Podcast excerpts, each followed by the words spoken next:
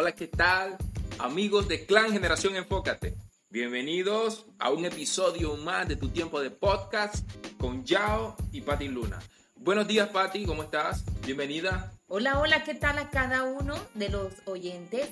Y bienvenido nuevamente a estos espacios y a estos tiempos. Estábamos bastante ausentes, pero aquí estamos de vuelta. Así es, así es, Patti, debido a, bueno, ya un tiempo bastante considerable ausentes, regresamos nuevamente con nuestro espacio de tu tiempo de podcast, trayéndote contenido, trayéndote información bastante valiosa. Que, Pati, hemos sabido de que han habido muchos testimonios a lo largo de todo este tiempo. Y bueno, eso nos ha hecho seguir, porque quizás a veces todo el mundo tiene sus tropezones, por decirlo así. Pero aquí estamos nuevamente con tu tiempo de podcast, Generación Enfócate. Y hay algo importante que debemos destacar.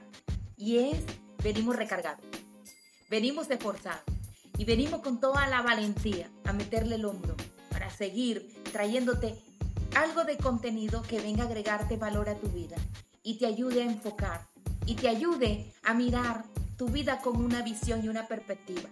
Y analices y medites si hasta el día de hoy lo que vienes viviendo, cada uno de nuestras temporadas y de nuestros episodios te han servido o te servirá para tú ser alguien diferente más. Así es, aquí lo importante es avanzar y de que el contenido te aporte valor. Vamos por nuestra cuarta temporada y completa nuestro episodio número 9 sobre la salud mental. Pati, estamos con un tema de que este tema lo íbamos a lanzar hace mucho, pero bueno, tuvimos bastante inconveniente como pueden ver. El trastorno por estrés postraumático. Vamos con nuestra primera parte porque está dividido en dos partes. El trastorno de estrés postraumático es una de las afecciones de salud mental que algunas personas desarrollan tras experimentar o ver algún evento traumático ya. Entonces, este episodio puede poner en peligro la vida, como la guerra, un desastre natural, un accidente automovilístico o una agresión sexual. Pero puede suceder también muchas veces, generación, enfócate que el evento no es necesario peligroso. Pero, por ejemplo, la muerte repentina, e inesperada de un ser querido también puede causar el TEPT, que significa trastorno por estrés postraumático. Correcto, Pati. ¿Qué causa el trastorno del TEPT? ¿Qué lo puede causar? Es normal sentir miedo durante y después de una situación traumática. Y el miedo desencadena una respuesta de lucha o huida. Entonces, esta es la forma en que el cuerpo busca protegerse de posibles peligros. Causa cambios en el cuerpo, como la liberación de ciertas hormonas y aumenta el estado de alerta. La presión arterial, la frecuencia cardíaca, la respiración. ¿Qué sucede? Que con el tiempo normalmente la mayoría de las personas se recuperan bien. Pero las personas con estrés postraumático no se sienten mejor, se sienten estresados y asustados, mucho después de que el trauma haya terminado. En algunos casos los síntomas del TEPT puede comenzar más tarde. También puede aparecer y desaparecer con el tiempo. Entonces, las investigaciones no saben por qué algunas personas tienen el trastorno de estrés postraumático y otras no.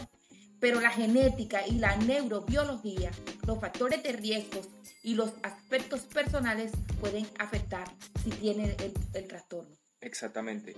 Eh, podemos entender de que este TEPT es causado eh, por genética y neurobiológica, ¿verdad?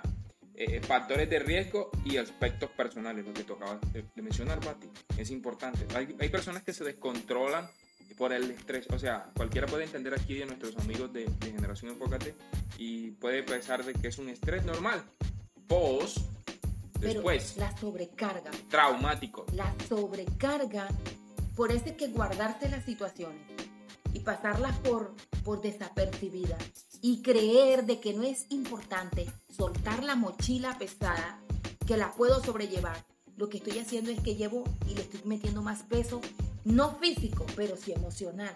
Y al transcurrir el tiempo tiende a suceder ya de que ya la persona se, cuando viene a ver ya es demasiado tarde y va a hacerse un diagnóstico, se empieza a sentir débil, como digo, con fatiga, y empiezan hasta con dolencias en los huesos. ¿Y qué sucede?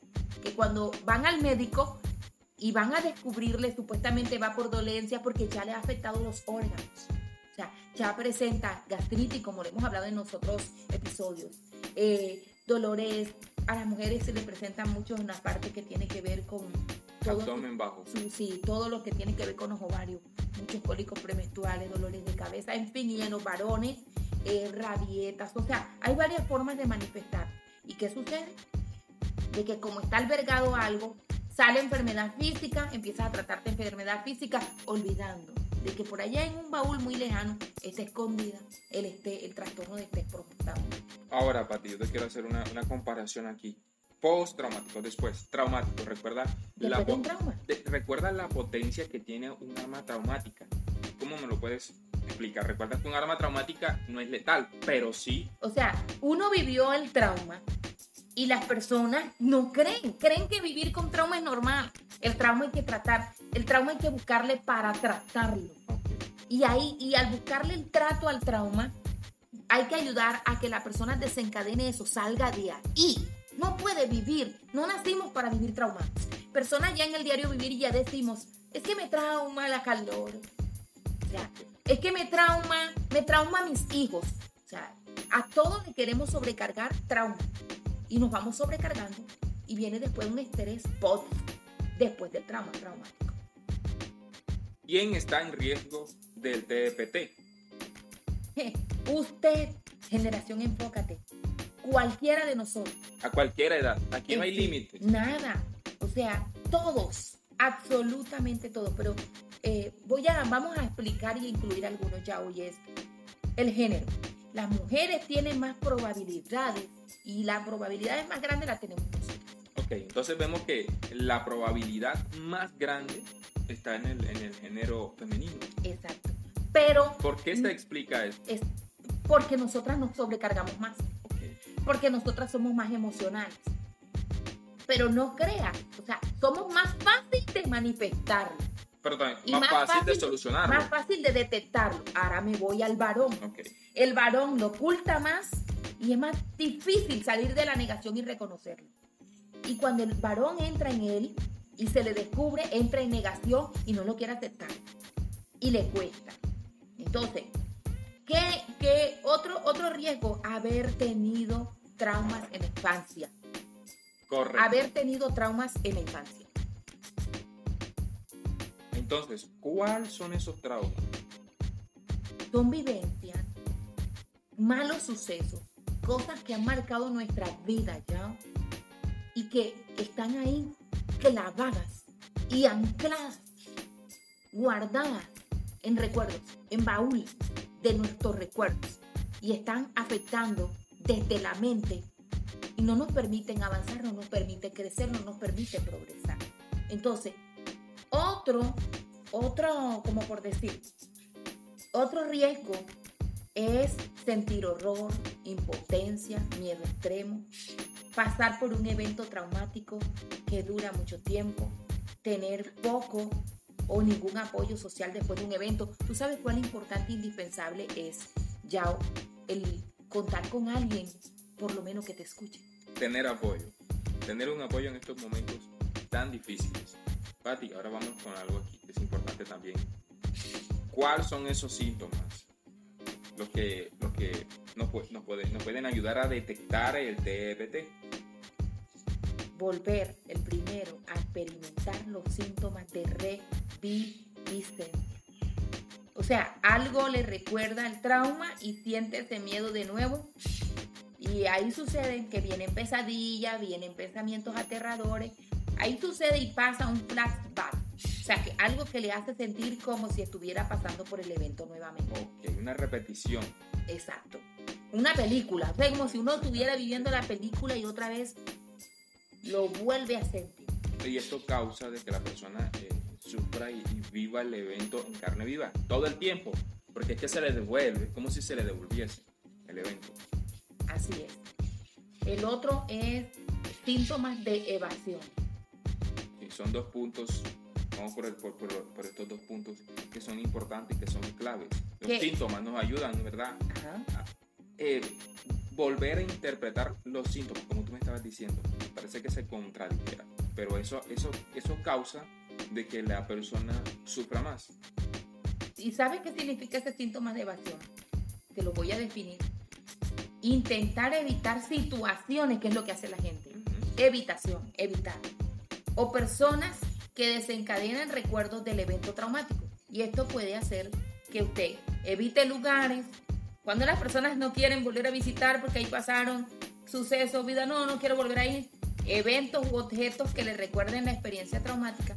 Por ejemplo, si tuvo un accidente automovilístico, entonces deja de conducir. Exactamente. Si estuvo en un lugar y presenció, eh, como decir, un asesinato, mm. entonces más nunca frecuente ese lugar, porque ahí se, se da un, se activa un trastorno de estrés post-traumático. Correcto. Síntomas de hipervigilancia y reactividad. Estos pueden causar mucho nerviosismo o estar atento a peligro. ¿Qué incluye? Vamos a, mencionar cuatro. Incluye sentirse fácilmente sobresaltado. Incluye pensamientos negativos sobre usted o el mundo.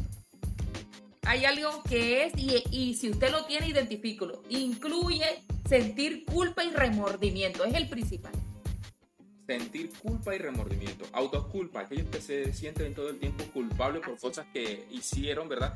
Que los perjudicaron, que perjudicaron a otra persona en el pasado, sienten de que no pueden avanzar con su vida porque esa culpa está ahí todo el tiempo, está acosándolos, esa autoculpa, se están autoculpando y eso no los deja progresar y no los deja eh, seguir y avanzar. Estos tres últimos, incluyendo este que has mencionado, sentir culpa y remordimiento, viene el segundo, que es bastante recurrente en las personas y no le prestan atención y es perder interés en cosas que antes disfrutaban.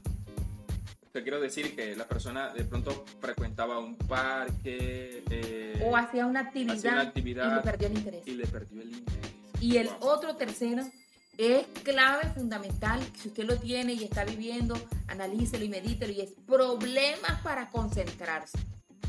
Toda persona que tiene problemas para concentrarse, autoexamine si no está padeciendo el trastorno de estrés postraumático. Esto quiere decir que este tipo de personas se aíslan, porque si eh, abandonan estos hábitos sanos, cosas que solían hacer que no era para su perjuicio sino beneficio, las dejan de hacer por temor o por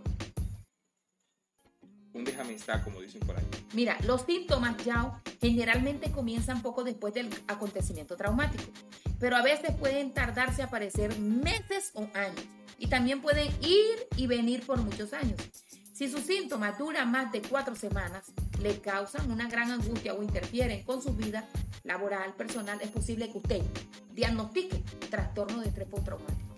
Okay. ¿Y cómo sana? Aceptando. Aceptando y buscando ayuda, que eso es lo importante. ¿eh? Síntomas cognitivos y del estado de ánimo. Creo que ya lo que repasamos, hace parte de lo mismo. Estado de ánimo. Aquellas personas que son volubles, aquellas personas que con nada cambian de estado de ánimo. Puede, puede decir que dentro de esto podemos incluir el mismo el trauma de cambio de personalidad.